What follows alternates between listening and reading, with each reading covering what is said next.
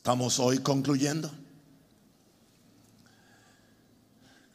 una serie de enseñanzas acerca del dominio que tiene que ser restaurado a la tierra.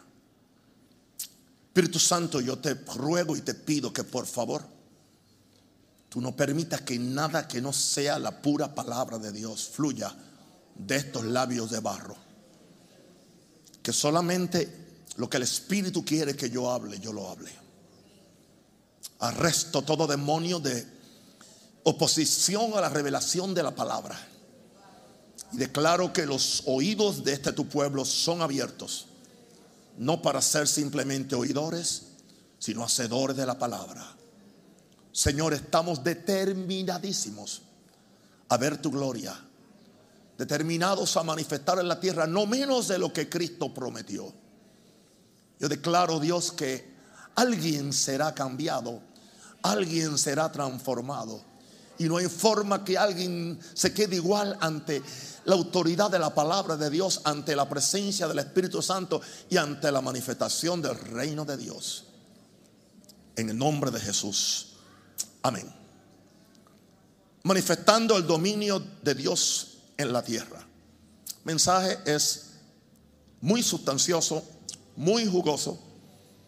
No le aseguro que van a ser 50 o, 60 minutos, puede pasar de una hora, porque es lo último y le voy a sacar todo el jugo ya a esta última lección que tanta bendición está produciendo. Salmo 89, 11 dice, tuyos son los cielos y tuya también la tierra el mundo y su plenitud, tú lo fundaste. Salmo 24.1 dice de llover la tierra y su plenitud, el mundo y los que en él habitan. ¿Por qué he leído esos dos versos para empezar el mensaje? Porque ahí tenemos una armonía entre los cielos y la tierra. Y la armonía es que tanto los cielos como la tierra son de Dios porque fueron creados por Dios. En el primer verso que leí, Salmo 89, 11, el salmista dice, los cielos son tuyos, la tierra es tuya y el mundo y su plenitud tú lo fundaste. Ya en el Salmo 24, 1 añade, y los que en él habitan. Esto indica ahora que esa creencia, esa tradición de que Dios se encarga del cielo y Satanás se encarga de la tierra, es totalmente torcida. Hay algo que tenemos que ver y examinar y cambiar para que podamos empezar a manifestar el dominio de Dios en la tierra. Estamos en la tierra, no le he predicado nueve mensajes y este es el décimo, simplemente para quedarnos en el mismo lugar. Me niego a creerlo. Yo no estoy en el mismo lugar que cuando empezamos. Ahora, son cuatro puntos y el, primero, necesitamos una reforma bíblica acerca de esto del dominio de Dios. Ese es mi punto. Necesitamos una reforma bíblica. Necesitamos una nueva forma de ver el dominio de Dios en la tierra. Y para eso tengo siete puntos que simplemente mencionarlos y quizás hacer alguna pequeña explicación una reforma bíblica acerca del dominio de Dios, porque la iglesia ha perdido el dominio de Dios en la tierra. La iglesia no solamente lo ha perdido, sino que hay un gran segmento de, la iglesia que nos hace creer que nosotros no somos para dominar en la tierra, que somos simplemente para estar aquí con una psicosis de escapatoria, esperando que algo suceda para que, para que suene la trompeta y nos vayamos al cielo. Y eso mismo ha creado toda una generación de de cristianos flojos, sin visión de reino, sin visión de dominio. Y eso es lo que el Espíritu Santo está tratando de cambiar por medio de esta serie de mensajes. En esta reforma bíblica lo primero que tenemos que entender es que Dios es el creador y dueño absoluto de la tierra. Una pregunta, pastor, no todo el mundo sabe eso. Una cosa es leerlo, otra cosa es creerlo y otra cosa es actuarlo. Dios es el creador y como creador es dueño absoluto de, la tierra. No, no, solamente dueño de los cielos. En algunos eh, versos de la Biblia se le llama a Dios el Dios de los cielos y la tierra. No usa la palabra Jehová, pero aclara que es un Dios diferente. Es un Dios que abarca los cielos y abarca la tierra. Está en los cielos y quiere estar en la tierra. Lo segundo de esta reforma bíblica, Dios nunca ha renunciado a su dominio sobre la tierra. Dios nunca. No importa lo que el diablo ha hecho, no importa lo que los hombres malintencionados hayan tratado de sacar a Dios, no solamente sacarlo de la cultura, no solamente sacarlo de la filosofía, sino aún sacarlo de la iglesia, aún dentro de esto que se llama iglesia evangélica. Pero a pesar de lo que hizo, de lo que hizo Adán y Eva, a pesar de todas las crisis que hemos tenido desde que empezó la tierra, Dios nunca ha renunciado a su dominio sobre la tierra. La tierra es de Dios. Los hombres fueron creados por Dios. Los cielos son de Dios. Sigamos viendo esta reforma bíblica que necesitamos. Número tres. Hagamos una diferencia entre el mundo bajo el maligno y la tierra dada a los hijos de los hombres. Es cierto que la Biblia dice que el mundo está bajo el maligno, pero mundo no equivale a tierra. Cuando hablamos de mundo, entendamos en la Biblia, el término mundo es el término cosmo, se refiere al sistema cultural, espiritual, político, económico que Satanás lo domina. Es la cultura de Satanás, se le llama el mundo. Claro, la palabra mundo también se refiere al globo terrestre. Así que hay que ver a qué se refiere uno cuando, cuando dice mundo. Cuando la Biblia dice no améis el mundo, no es lo mismo que cuando dice que de tal manera amó Dios al mundo. Usted tiene que entender la definición de mundo por el contexto donde está la, la palabra. Ahora, el mundo, dice, y los que, y los que la habitan la tierra. Así que hay una diferencia entre el mundo bajo el maligno y la tierra que fue dada a los hijos de los hombres. Dice que los cielos son de Dios y la tierra fue dada a los hijos de los hombres. Hagamos teológicamente esa diferencia para que podamos empezar a creer la posibilidad que el dominio de Dios venga a la tierra. Número cuatro. Sería mi, cuarto punto para esta reforma bíblica. La redención de Jesús no fue solo para salvar al hombre. La redención de Jesús, eso fue parte de la redención de Jesús. La redención de Jesús fue también para reconquistar el dominio perdido sobre la tierra. Claro, cuando Adán pecó, Adán pecó, pero no solamente Adán fue afectado. No, no, no solamente, sino que juntamente con la maldición que él llevó, arrastró a la tierra con esa maldición. Por eso es que tanto los hombres como la tierra tienen que ser redimidos. Y nos toca a nosotros hacerlo. Así que la redención de Jesús no solamente... Cuando la iglesia solamente predica de irse para el cielo y Cristo viene y la trompeta va a sonar y no tiene otro mensaje, por eso es que el diablo está haciendo su fiesta. Porque hay algo más que la trompeta suene. Hay algo más que la segunda venida. Más, hay algo más que tus pecados son perdonados. Por esa razón es que los, impíos y los diablos y los santeros se han quedado con, con, todas las cosas en esta tierra porque la iglesia se echó un lado, se metió en cuatro paredes y dejó de ser la sal de la tierra y la luz del mundo. Así que la redención de Jesús es para salvar a los hombres, pero es también para reconquistar el dominio sobre la tierra. Así que tenemos que enseñar a la gente primero los enseñamos a ser salvos, a ser nueva criatura. Después que hacemos eso, entonces los enseñamos a recibir el reino de Dios para que entonces ellos puedan hacer una diferencia en su entorno. Ahora, número 6. Estamos hablando de una reforma bíblica acerca del dominio de Dios. Número 6. Debemos redescubrir nuestra responsabilidad de hijos de Dios. No es simplemente hijos de Dios porque somos hijos de Dios para sentirnos bien para simplemente cantarle un cántico como el que cantamos hoy, hijos de un gran rey. Hay una responsabilidad de hijos de Dios. No solo de ser salvos y escapar para el cielo, sino de redescubramos nuestra responsabilidad de ser instrumentos de Dios para la redención de este planeta. Hay que entender eso, aunque nos cuente un milenio entenderlos. Lo repito, debemos redescubrir nuestra responsabilidad de hijos de Dios. No solo ser salvos y escapar al cielo, sino ser instrumentos de Dios para la redención de este planeta. Y número siete, en esta reforma bíblica, se requiere una iglesia triunfante. Se requiere una iglesia victoriosa. Una iglesia victoriosa es la que entiende que Jesús dijo, yo edificaré mi iglesia y las puertas del infierno no prevalecen contra ella. Se refiere a una iglesia triunfante que acepte su responsabilidad profética de trabajar a nombre de Jesús y con el poder del Espíritu Santo para devolver el dominio de Dios a esta tierra. Si no, no vale el esfuerzo orar. Si no, no vale el esfuerzo tener iglesia, tener cultos. Todo este activismo religioso, si no afecta el mundo, si no afecta la tierra, si no afecta la, la ciudad, tiene cierto valor, pero es un valor muy mínimo. Y tenemos que potencializar lo que Dios nos ha dado como iglesia. Por eso siempre estoy indignado con la falta de integridad, la falta de respeto, la falta de entender lo que es la iglesia, la agencia de Jesús para este mundo.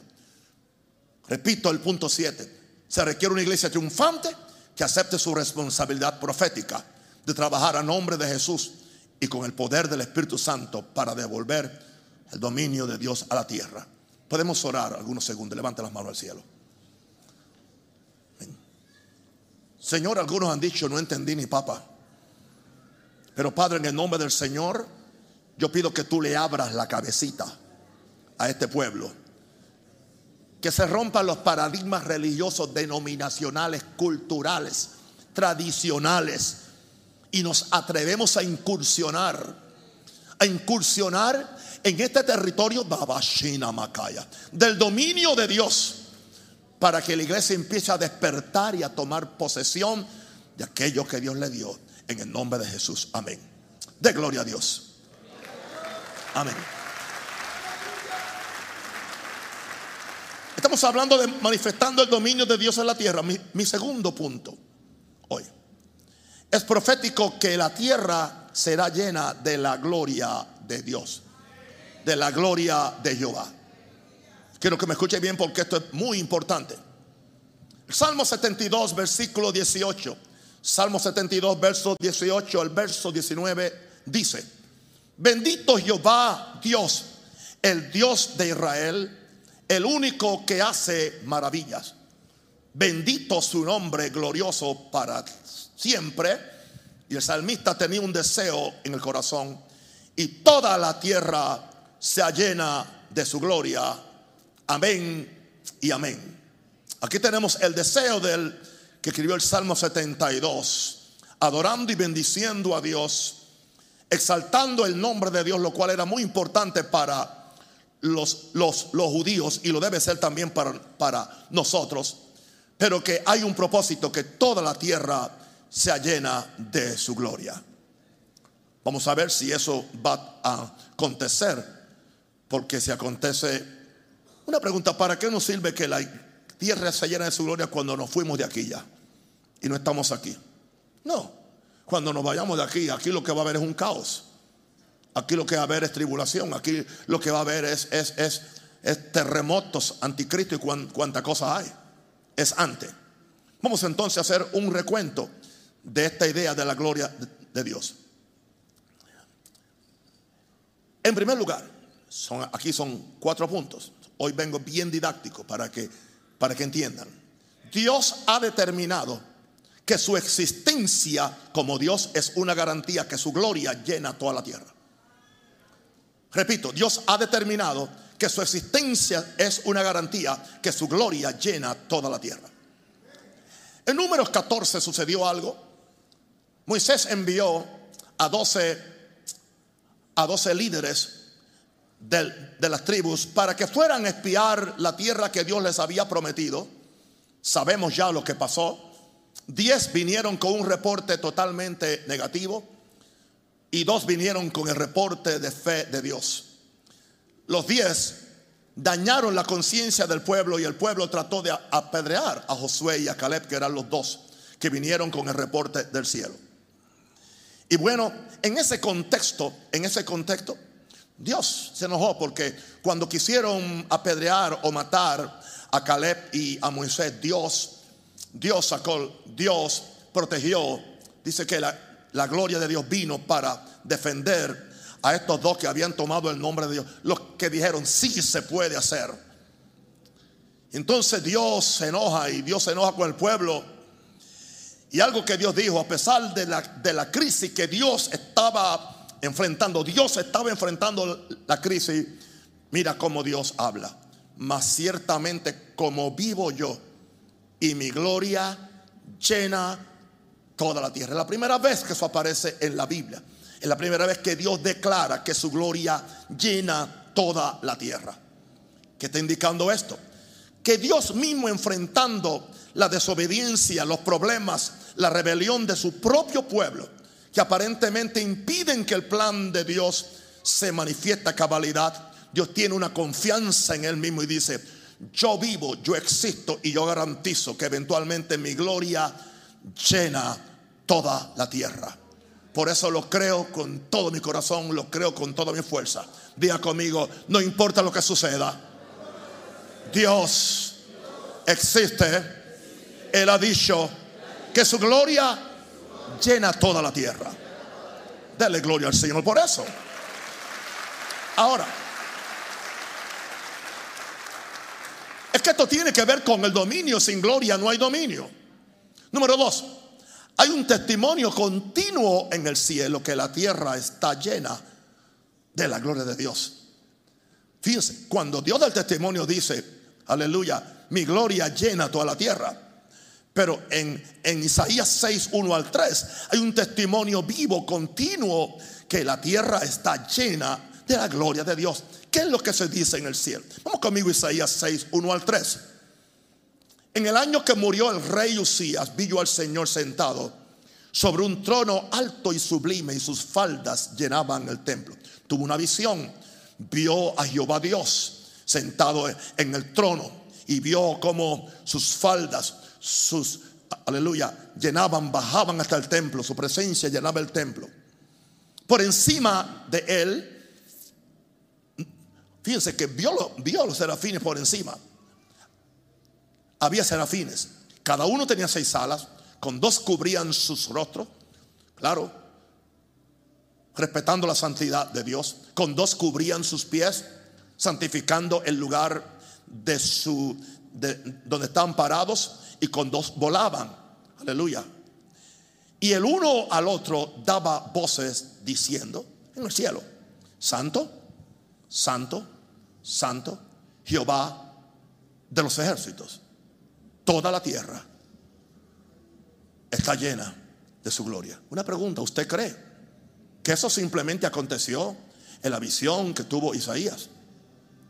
Lo que Isaías vio no fue algo que fue especial para él. Lo que Isaías vio es lo que está sucediendo en el cielo.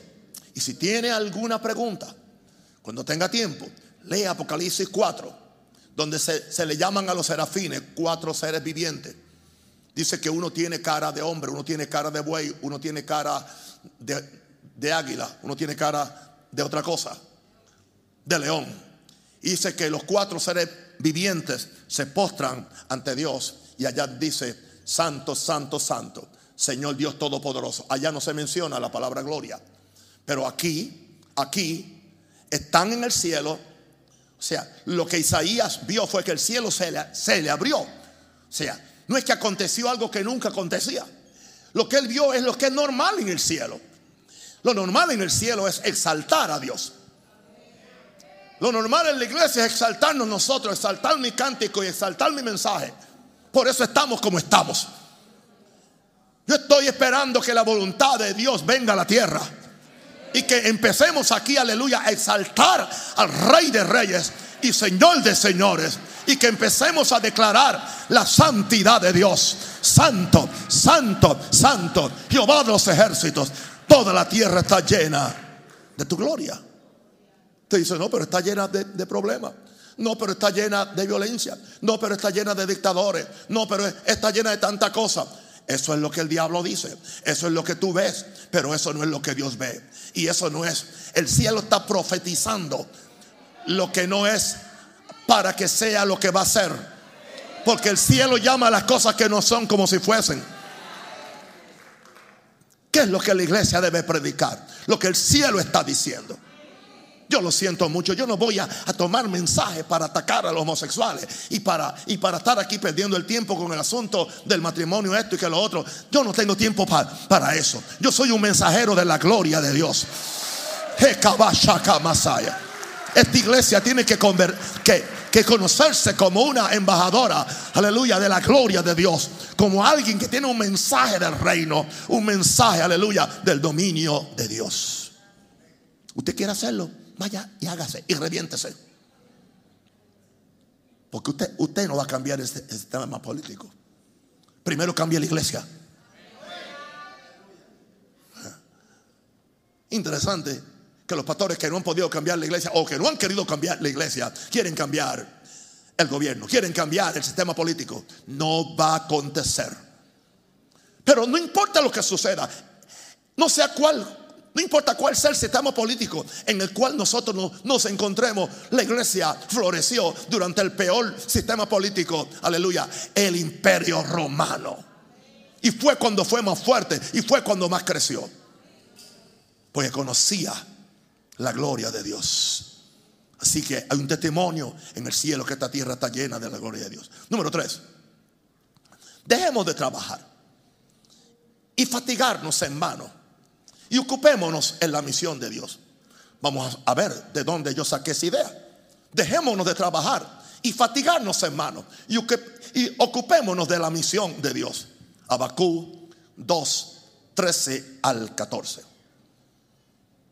¿No es esto de Jehová de los ejércitos? Los pueblos, pues, trabajarán para el fuego y las naciones se fatigarán en vano.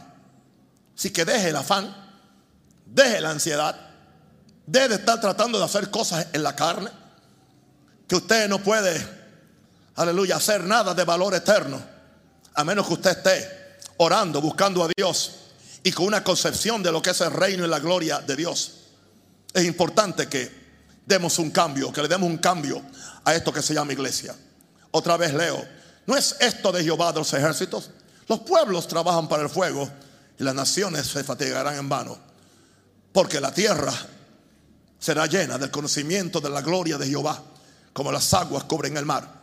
En otras palabras, apropiémonos de esto, predicadores, afanosos por eso, afanosos por aquello otro.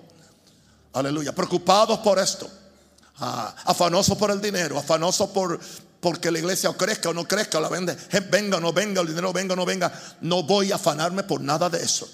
Porque ya, ya, ya Dios me dijo, no trabaja, todo al fin de cuentas están trabajando para el fuego.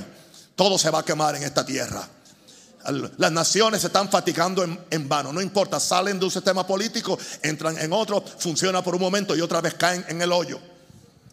La iglesia hace una actividad, aleluya, no funciona, hace otra y sigue siempre siendo, siendo activa, pero no espiritual. ¿Entiende? Los, cristianos andan buscando a todos, menos al Señor. Los cristianos andan buscando los títulos, andan buscando, aleluya, eh, las credenciales, andan buscando, entiende, eh, eh, tanta cosa en vez de buscar el rostro del Señor. Para que la tierra sea llena del conocimiento de la gloria de Dios. Así que la tierra será llena del conocimiento de la gloria de Jehová. Eso indica que si va a ser lleno de conocimiento, indica que alguien tiene que llevar ese conocimiento de la gloria de Dios. Y nos toca a nosotros. ¿Usted va a esperar que lo hagan los políticos? ¿Usted lo va a esperar que lo hagan los filósofos? No. La iglesia de Jesús tiene que llevar, tiene que ser una iglesia gloriosa, sin manchas, sin arrugas. Y debe llevar el conocimiento de la gloria de Jehová. Donde quiera que vayamos y predicamos este evangelio. No me avergüenzo del evangelio, porque es el poder de Dios para salvación. Ahora, número cuatro. Viene un momento profético cuando la gloria de Jehová va a hacer que una iglesia que conoce a su Dios y que va a trabajar con Él y para Él, van a ser el instrumento de Dios para que la gloria de Dios. Yo quiero que usted entienda, apúntelo en el nombre del Señor. Cristo no viene por una cenicienta. Cristo viene por una novia santa. Cristo viene por una novia vestida de vestiduras blancas. El Espíritu Santo está adornando esta iglesia con las mejores joyas celestiales, con, con las mejores gracias divinas. ¿Usted cree que el regalo de Dios para Jesús que vino a esta tierra, sacrificó su dignidad, sacrificó su trono, sacrificó su sangre, sacrificó su vida. Fue burlado y maldito por los hombres. Y que ahora se va. Que el regalo de Dios es una iglesia porquería. Una iglesia que, que, huele a diablo. Una iglesia eh, sin victoria. Una iglesia que la puerta del infierno se le montaron encima. No. Mil veces no. Yo edificaré mi iglesia y la puerta del infierno no prevalece en contra ella. Denle un aplauso fuerte al Señor por eso.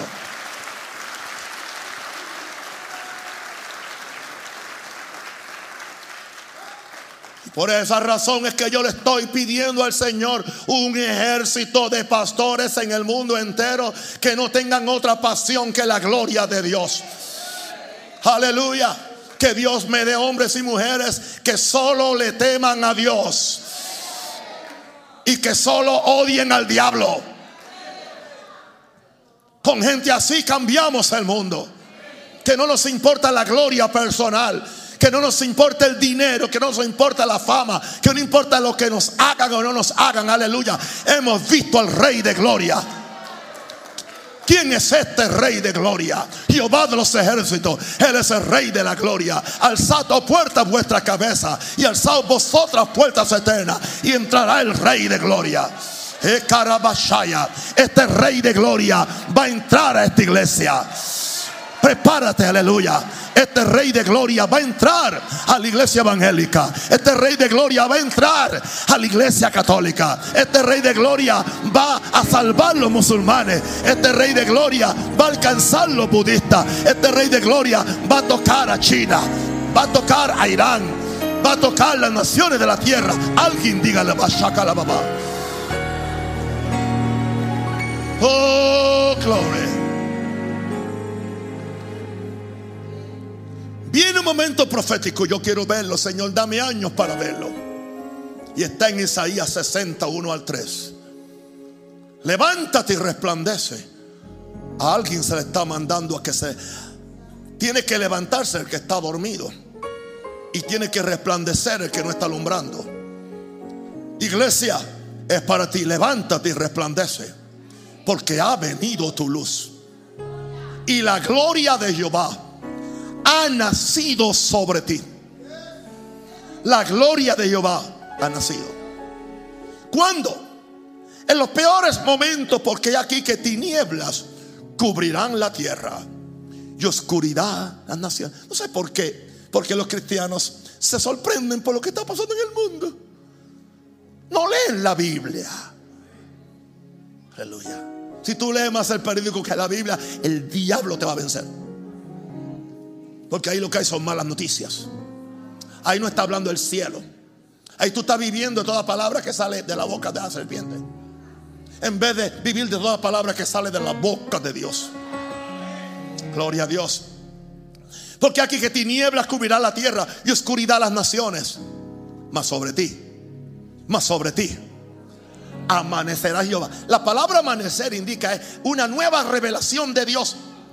Todo amanecer es nuevo. El amanecer de hoy no fue el de ayer.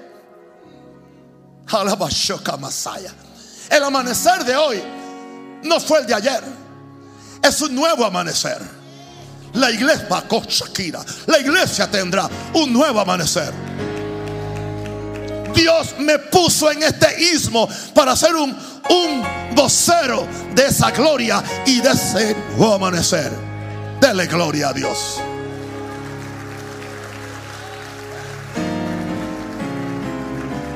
He aquí que tinieblas cubrirán la tierra y oscuridad las naciones, mas sobre ti amanecerá Jehová. Y sobre ti, iglesia, será vista su gloria. Será vista su gloria. La tierra será llena de su gloria. La tierra será llena de su gloria. La tierra será llena de su gloria. Santo es Jehová. La tierra será llena de su gloria. La tierra será llena de su gloria. Tierra será llena de su gloria. San es Jehová. Y seguimos en Isaías 60.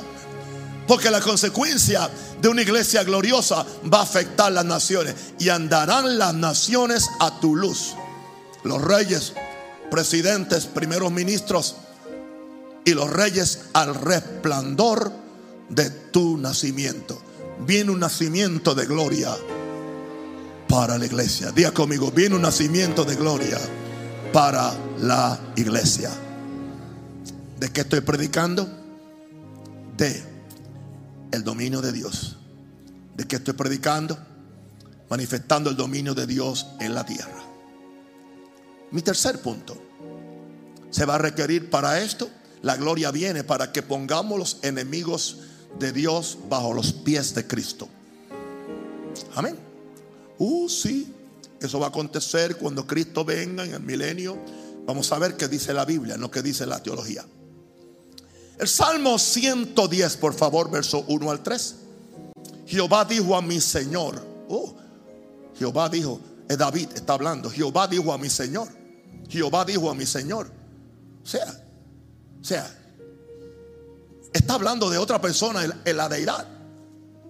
Siéntate a mi derecha hasta que ponga a tus enemigos por estrado de tus pies. Jehová enviará desde Sión, que hoy es la iglesia, la vara de tu poder. Domina en medio de tus enemigos. Consecuencia, tu pueblo se te entregará voluntariamente en el día de tu poder. Viene un día del poder de Dios. En la hermosura de la santidad, desde el seno de la aurora tienes tú el rocío de tu juventud. Poniendo los enemigos de Dios bajo los pies de Cristo ha sido profetizado desde tiempos antiguos por David que Jehová tendría a su diestra a alguien que no lo menciona por nombre, solamente le llama Señor, porque no se había revelado hasta el Nuevo Testamento, se llama Jesús. Y dice que ese sería un instrumento para poner bajo sus pies todos los enemigos de Dios, todos los enemigos que han dañado la tierra, todos los enemigos que vienen contra Dios. Y dice que es alguien que hizo algo que le ameritaba que se sentara a la diestra de Dios. Recuerde, lo que David está diciendo no había acontecido, es profético, pero él lo vio en el momento. Y Dios le está diciendo a esa persona a su lado, siéntate a mi diestra hasta que yo ponga a tus enemigos por estrado de tus pies, de los pies del que está sentado. Y dice que cuando eso acontezca, va a acontecer porque Jehová va a enviar desde Sión la vara de su poder. Sión en la economía ahora es la iglesia. La vara, la vara es autoridad. Hay una vara de autoridad y de poder. Y por medio de esa vara, que dice, domina en medio de tus enemigos.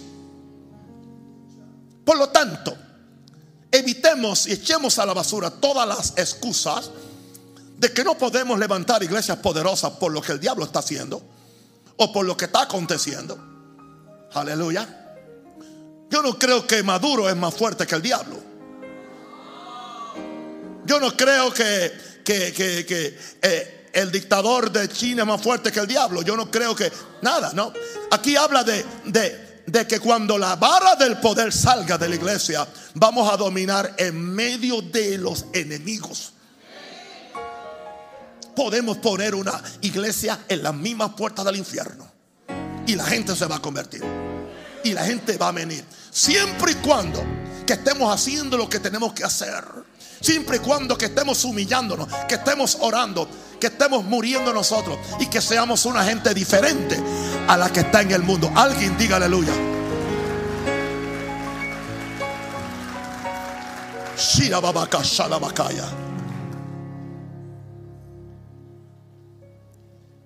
En el 2006 tuve una actividad en Medellín que se llamó la cumbre de la oración donde yo invité a todos los pastores del Ministerio Mundial Maranata que vinieran.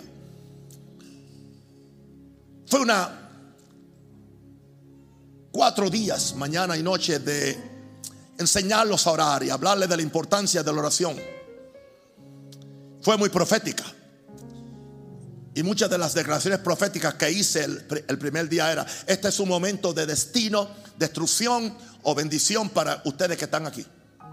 Desgraciadamente, muchos de los que estuvieron allí destruidos, destruidos, no hicieron caso a la palabra profética que Dios me dio para esa semana.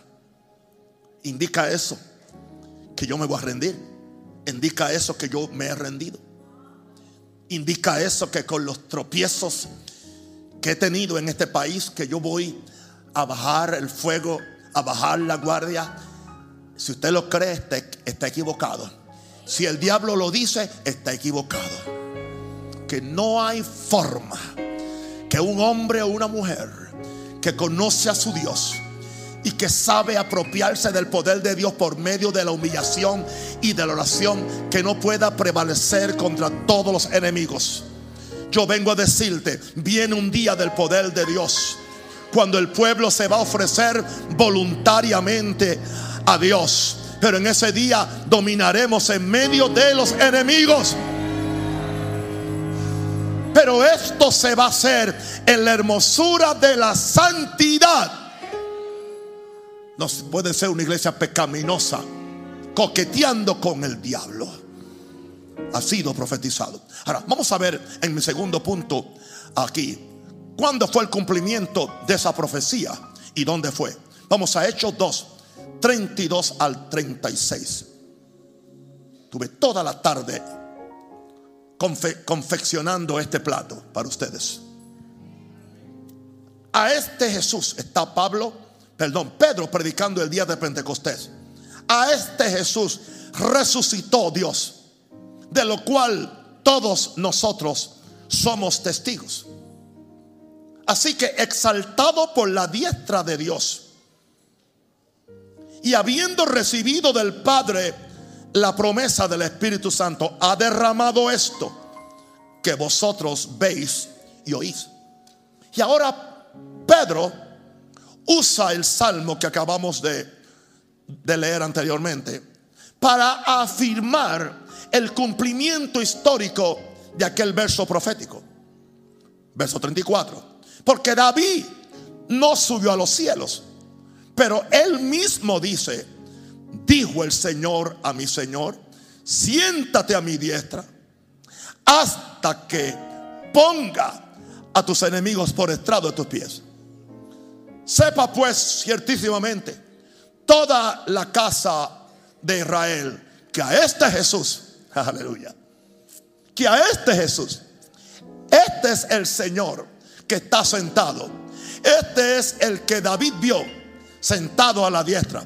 Él no pudo figurar, él no pudo saber quién era, pero él sabía que era un Dios, que era una deidad, por eso le llamó Señor. Pero ahora sabemos quién es este Señor. Ahora sabemos que este Señor vino a la tierra, se hizo un siervo, operó como un siervo, operó como un esclavo, el cual siendo igual a Dios, no estimó el ser igual a Dios como cosa que aferrarse. Se humilló hasta lo sumo, hasta la muerte y muerte de cruz.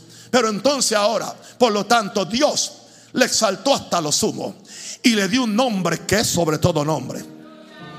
Para que en el nombre de Jesús se doble toda rodilla de los que están en los cielos, en la tierra y debajo de la tierra. Y toda lengua confiese que Jesucristo es el Señor para la gloria de Dios. Que Masaya. Es. Y ahora Pedro le está diciendo al pueblo, este es el cumplimiento. Pero él se sentó allá. Y él está explicando la razón por la cual hay gente que no sabe para qué vino el Espíritu Santo.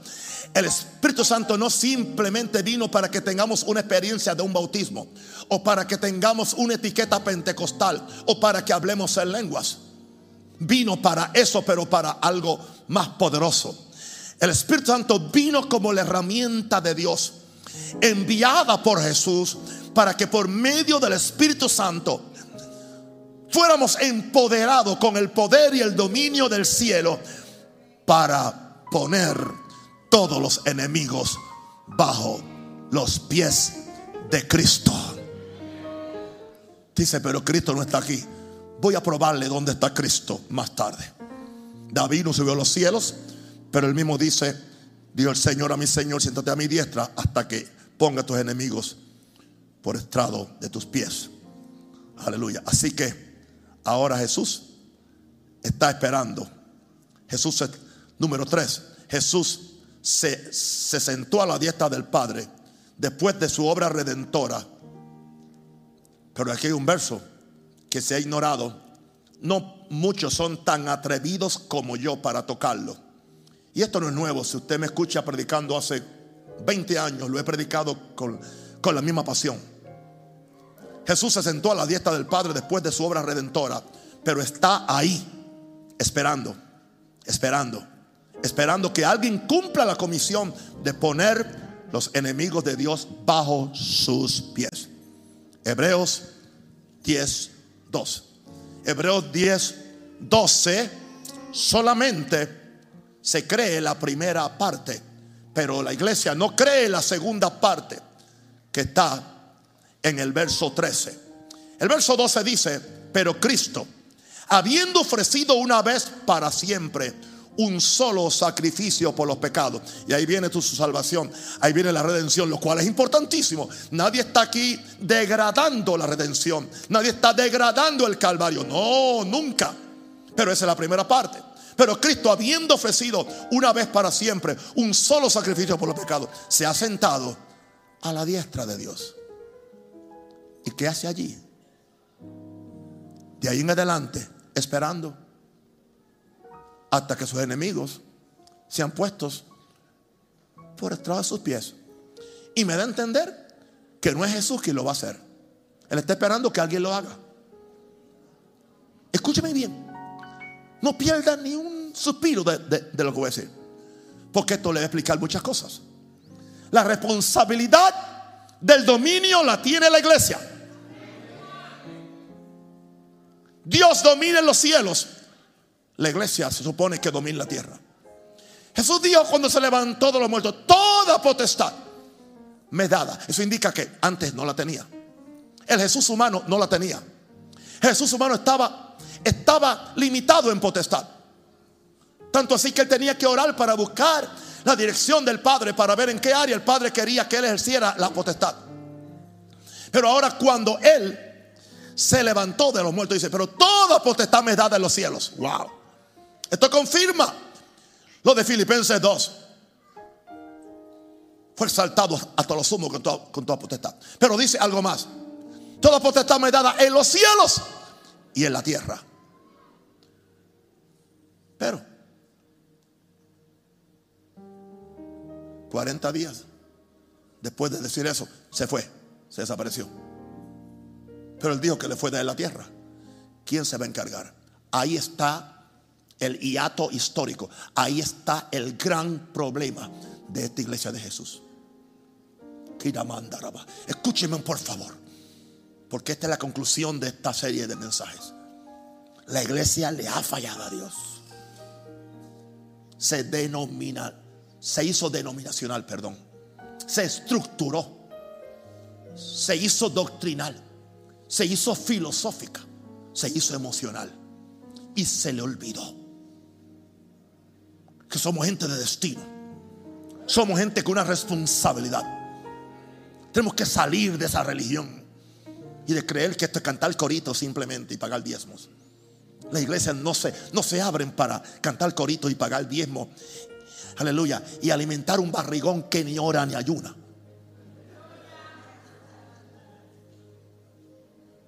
La iglesia es columna y baluarte de la verdad. La iglesia es la gente de Dios en la tierra. La iglesia es donde está la autoridad. Vamos a ver dónde está la autoridad. Vamos conmigo. Oh, Señor, Señor, te necesito. Te necesito. Porque dice que Dios está esperando que sus enemigos sean puestos por estar a sus pies. Aleluya. Cuatro. La iglesia es el cuerpo de Cristo. Diga conmigo, somos el cuerpo de Cristo. Y la iglesia tiene la comisión de poner los enemigos de Dios bajo los pies de Cristo. Efesios 1, 19 al 23. 19. ¿Cuál es la supereminente grandeza de su poder? Pablo oró para que los efesios y todas las generaciones de creyentes tuviéramos revelación de tres cosas, pero esta es la tercera, no voy a mencionar las dos primeras. Lea Efesios 1. La tercera es revelación que sepan cuál es la supereminente grandeza de su poder, del poder de Dios para con nosotros, lo que creemos. Según la operación del poder de su fuerza. Y dice que este, esta fuerza operó en Cristo este poder operó en Cristo como resucitándole de los muertos y sentándole a su diestra en los lugares celestiales. Recuerde que en, el, en el segundo capítulo ya dice que también nos hizo sentar a nosotros en lugares celestiales, pero hay que activar eso. Pero a Jesús lo resucitó de los muertos, lo sentó a su diestra en los lugares celestiales. ¿Dónde lo sentó? Verso 21. Sobre todo principado sobre toda autoridad, sobre todo poder, sobre todo señorío, sobre todo nombre que se nombra, no solo en este siglo, sino también en el venidero. Eso lo hizo Jesús. ¿Para qué lo hizo? Verso 22. Y sometió todas las cosas bajo sus pies. Y lo dio por cabeza sobre todas las cosas a la iglesia, la cual es su cuerpo ¿Dónde están los pies de Jesús? Alguien puede contestarme. En la iglesia. Diga, soy el cuerpo de Cristo. Los pies de Jesús están en la iglesia. ¿Quién tiene que ir a llevar el evangelio con los pies? La iglesia. ¿Quién tiene que poder poner a Satanás bajo sus pies? La iglesia.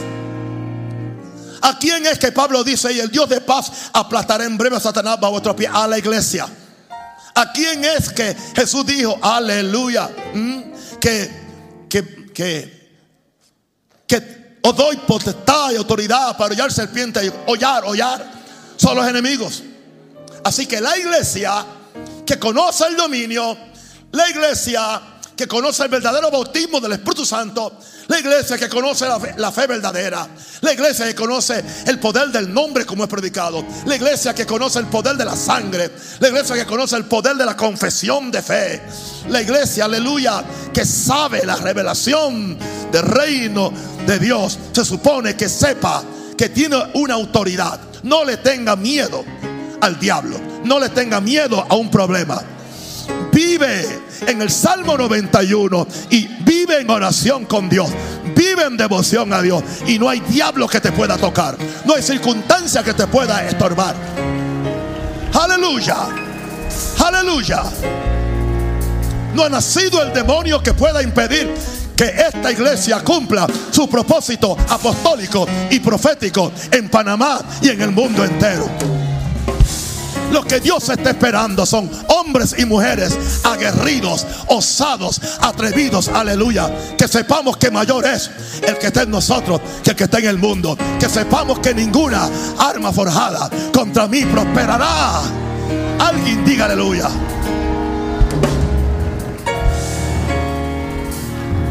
Las malas noticias no me intimidan. Las traiciones no me dañan el corazón.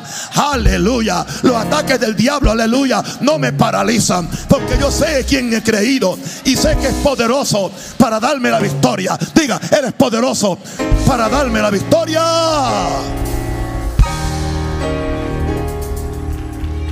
Yes. En alguna forma misteriosa, somos parte del misterio de, de juntamente con Cristo poner todos enemigos debajo de sus pies. 1 Corintios 15, 24.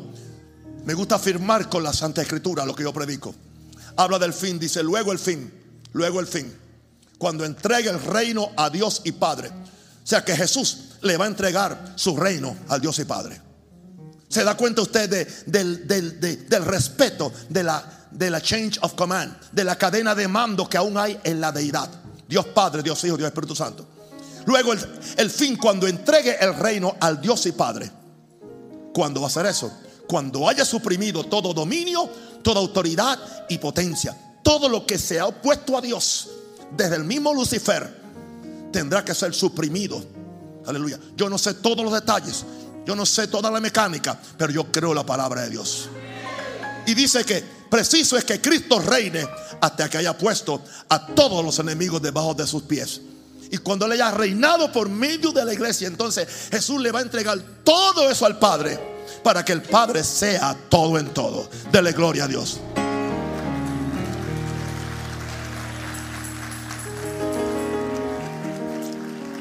Déjenme darle siete ideas y terminamos esta serie manteniendo el dominio de Dios en la tierra. A, B, C, D. Este sería D. Manifestando el dominio de Dios en la tierra. Mateo 6, 13. Mateo 6, 13. Yo uso mucho el Padre Nuestro para orar. Y hay, una, hay una frase que es como, que es, como que esa frase es eh, la bisagra entre la primera parte y la segunda parte de la oración del Padre Nuestro. Y es el verso 13 de Mateo 6. No, perdón, sí. No, no es el verso 13, es el verso anterior que dice, porque venga tu reino, dice. Venga tu reino. Venga tu reino. Dale hacia abajo.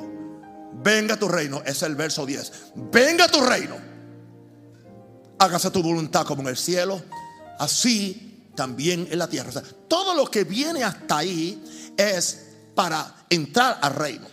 Y ahora tenemos que pedir que el reino venga para que la voluntad de Dios haga en el cielo todos los otros temas que hay en, el, la oración del Padre Nuestro es la voluntad de Dios para que tú vivas una vida abundante y victoriosa aquí en la tierra y seas un instrumento de Dios para poner los enemigos bajo sus pies. Y es interesante porque el Padre Nuestro te termina con la expresión porque tuyo es el reino, el poder y la gloria por todos los siglos. Amén. Ahora manifestando el dominio de Dios en la tierra. Número uno, solo los mansos califican para, para esta tarea. No dije los mensos, dije los mansos. Bienaventurados los mansos, porque ellos heredarán la tierra. Tú no puedes heredar algo que tú no conquistas. Aleluya.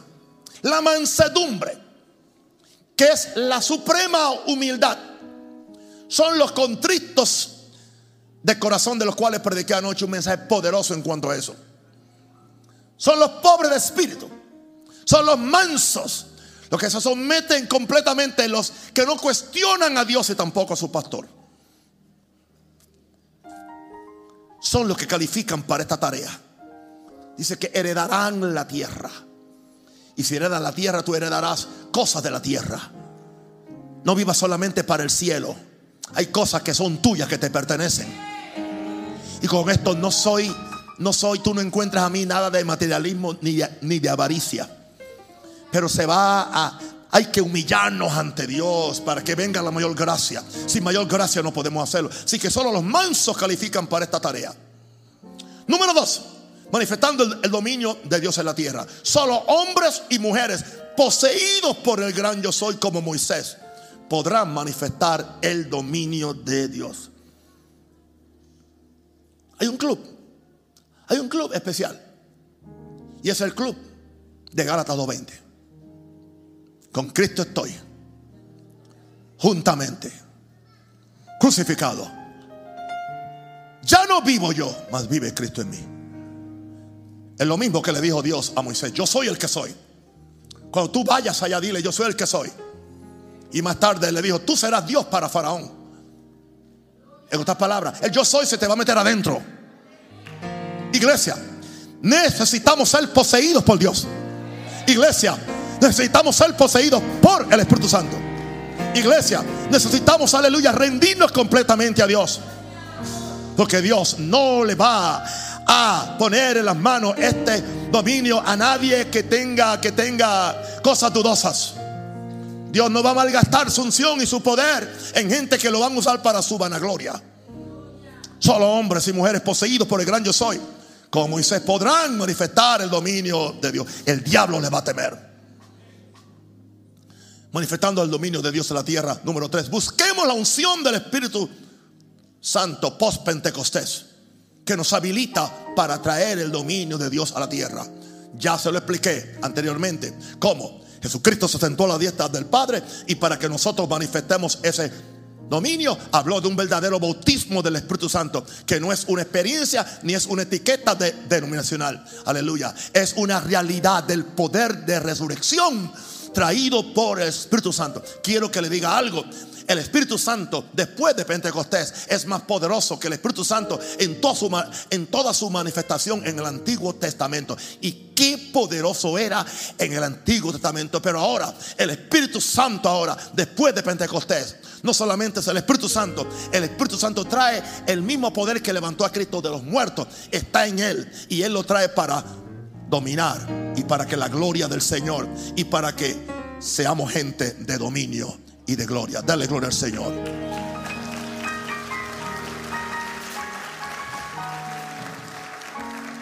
Manifestando el dominio de Dios en la tierra. Número cuatro. Hombres de fe osados. Hombres y mujeres de fe osados. Para tomar comando espiritual a nombre de Dios en la tierra. Hombres de fe. Aleluya. Aleluya. Sol, detente. Luna, detente. Osado que el hombre. Osado. Aleluya. Mandadme acerca de la obra de mis manos, dice el profeta. Autoridad. Detente. Viento, cállate. Emudece. Autoridad. Autoridad. Te toca, la, te muerde la serpiente. La sacudes ahí, en el fuego. Se va a morir. Nada de eso. Hombres de fe usados para tomar comando espiritual a nombre de Dios. Para decirle, no vas a llover. Aleluya. Aleluya. Se va a salvar mi hijo. Mi matrimonio se va a arreglar. Aquí no hay opción para ninguna otra cosa. Tú, tú tienes la palabra creativa en tu boca. Son muy pocos los creyentes que tienen la palabra de comando, la comando, el comando espiritual. Lo que tú digas te será hecho. Pero eso no sale simplemente de, de la boca. Eso sale del trono de Dios. Va a tu corazón en esa unión mística con Dios, en esa unión donde Dios y tú son casi una misma cosa. Se te pega la autoridad de Dios y con la autoridad de Dios, aleluya. En mi nombre echarán fuera demonios. En mi nombre hablarán nuevas lengua. En mi nombre, aleluya, van a hacer grandes cosas. Pondrán al diablo bajo los pies. Dele gloria a Dios por eso.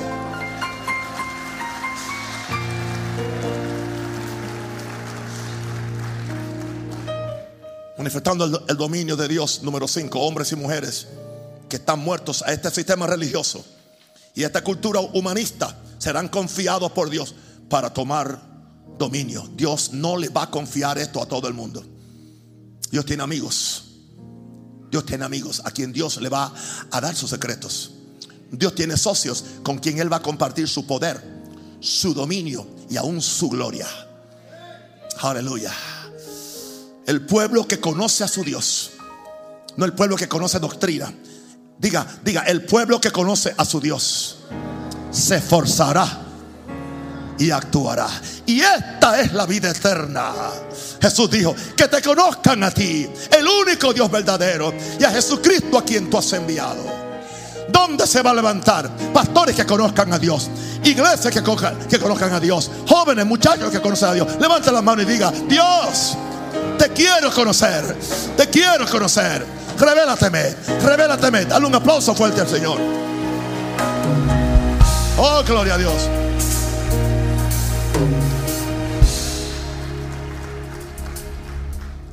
Manifestando el dominio de Dios en la tierra, se va a requerir, número 6, hombres y mujeres que han muerto a sus deseos, a sus preferencias, a sus ambiciones y tienen una sola ambición.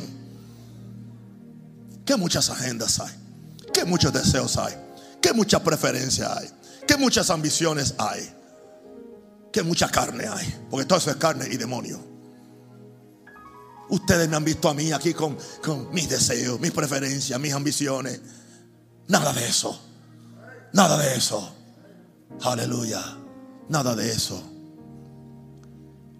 Aleluya. Cuando Jesús oraba en el capítulo 17 dijo, aleluya, Padre, he terminado la obra que me diste que hiciese y te he glorificado en la tierra. Jesús está orando, terminando había terminado su ministerio terrenal. Ahora venía su, su ministerio, aleluya, como el Cordero de Dios empezaba en esa noche. El próximo día estaría colgando en una cruz como el Cordero de Dios. Pero se despidió de Dios en esa forma. Aleluya. He terminado la obra que me diste que hiciese. Y te he glorificado en la tierra. ¿Cuántos pudiéramos decir eso? cuando sea el momento de partir o cuando sea el momento de nuestra graduación espiritual, le pudiéramos decir a Dios, te he glorificado en la tierra.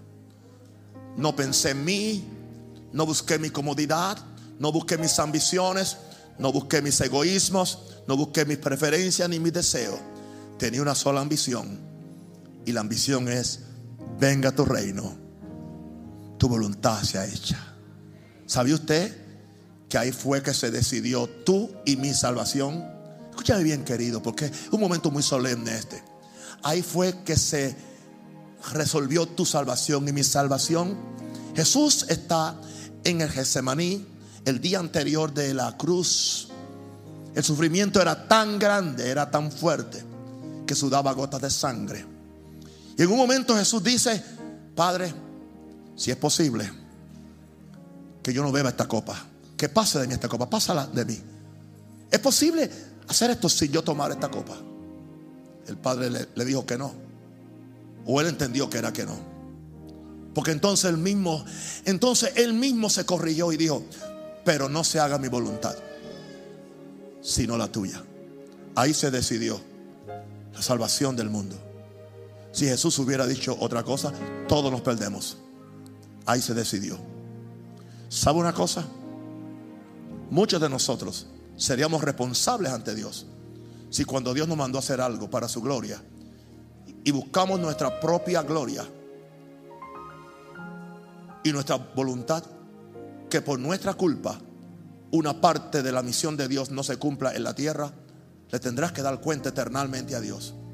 Yo vivo consciente de esto cada día, cada minuto, cada... Así es que yo vivo, así es que yo me santifico.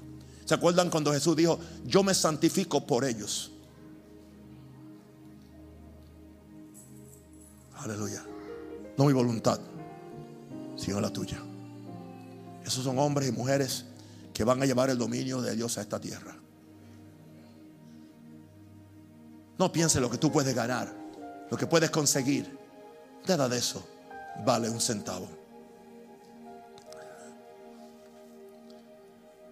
Y lo último, para mí es muy importante, manifestando el dominio de la tierra. ¿Quiénes son esos hombres y mujeres? Siete.